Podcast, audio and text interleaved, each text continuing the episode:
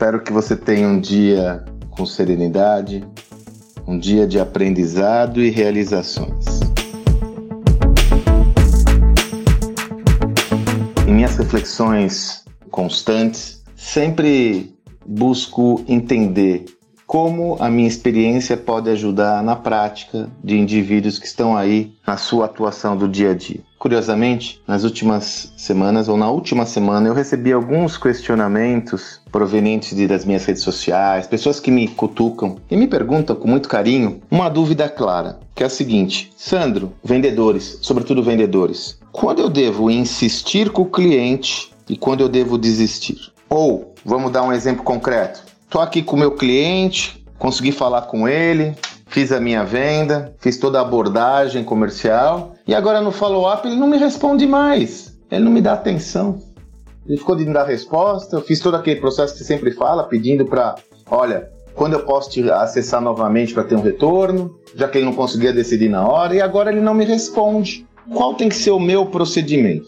E aí, em cima disso, eu quero explorar com você uma via interessante que às vezes a gente não reflete sobre ela, que é a diferença entre você ser persistente e subserviente ao cliente. Vamos entender essa dinâmica? Nós nunca podemos ter uma posição de subserviência com ninguém, com ninguém.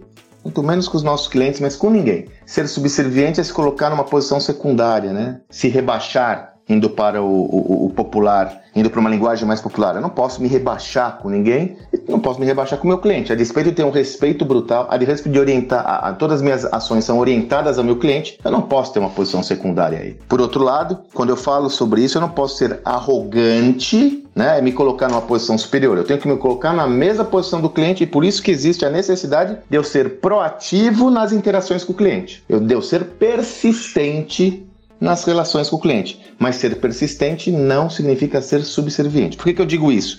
Você tem um limite.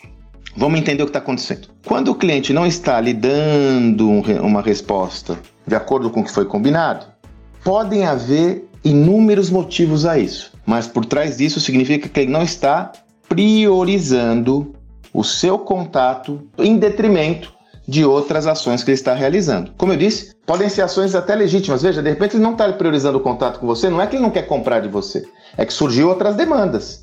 Mas o fato fundamental é que você não está sendo a prioridade naquele momento. O que fazer? A minha proposta sempre vem de encontro a estabelecer um limite para isso, então falando, não, eu vou acessar esse cliente duas vezes, três vezes, e a partir do momento que você não obtém os retornos desejados, você fazer um combinado com ele. Mandar uma mensagem, enfim, é, buscar atingi-lo com uma mensagem onde você coloca, olha, fulano, percebi que você deve estar envolto em muitas atividades e nós não estamos conseguindo conversar. Então eu queria combinar o seguinte com você. Como eu respeito muito o seu tempo e também a minha própria agenda, eu tenho uma série de atribuições e por isso eu tenho que organizar as minhas atividades, eu vou entender que se você não responder essa mensagem, significa que você não tem interesse por aquela proposta. E para que eu não lhe importune mais, a bola fica com você. Quando você avaliar que é o momento, eu estou aqui à disposição. Só devo lhe alertar que talvez as condições não sejam as mesmas que nós combinamos. Aí você pode explorar, evidentemente, quais são as características específicas do seu negócio. Pode ser que não tenha mais a vaga quando você me procurar, pode ser que as condições não sejam as mesmas. Aí você faz a toda a sua abordagem para mostrar a ele o risco dele não lhe acessar. Não deixe de fazer isso. De uma forma educada, elegante, sem arrogância. Fala, olha, de qualquer forma, só quero lhe alertar se você não me acessar, aquele imóvel que você estava procurando pode ser que tenha outro comprador. Olha, quero lhe alertar que se você não me acessar, aquela condição comercial que nós combinamos pode ser que não seja válida. De qualquer forma, respeite o seu tempo, a bola está com você. Aí você pode me perguntar, Sandro, mas eu vou estar desistindo do cliente? Não, você está sendo racional, porque se você tentou várias vezes e ele não lhe acessou, você está sendo racional e está. E aí sim vem a questão da subserviência não está sendo subserviente ao cliente que vai buscar acessar você quando ele desejar, da forma que desejar. Veja, isso é agenda.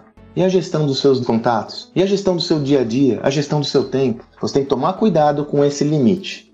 Não ser arrogante, insisto nisso. Não ser arrogante, ter um, um, um tom adequado e certo nessa relação, mas é, sobretudo, impor a sua, respeitar a sua própria agenda, o seu próprio tempo. Você não está desistindo. Aí você fala, mas eu vou perder esse cara? Não. O que, que eu sugiro? Fique com ele no radar. Você vai ter aí uma lista, se você for bem organizada, bem organizado, num CRM ou mesmo numa lista, onde você vai colocar aquele lead como um lead que era um lead mais quente com um lead frio. E havendo alguma relação, tipo, pintou alguma informação interessante que não diz respeito ao que você está vendendo, eu não quero que você venda mais. Pode ser uma informação, um conteúdo legal, alguma dica, alguma coisa, você manda para ele ou para ela. Olha só, lembrei de você, saiu essa matéria aqui sobre esse negócio. Ó, lembrei de você, pintou aqui essa, essa, essa história. Mantém essa conversa é, quente, de alguma forma. E, se possível, você pode recuperar esse cliente lá na frente. Esse é um cliente perdido.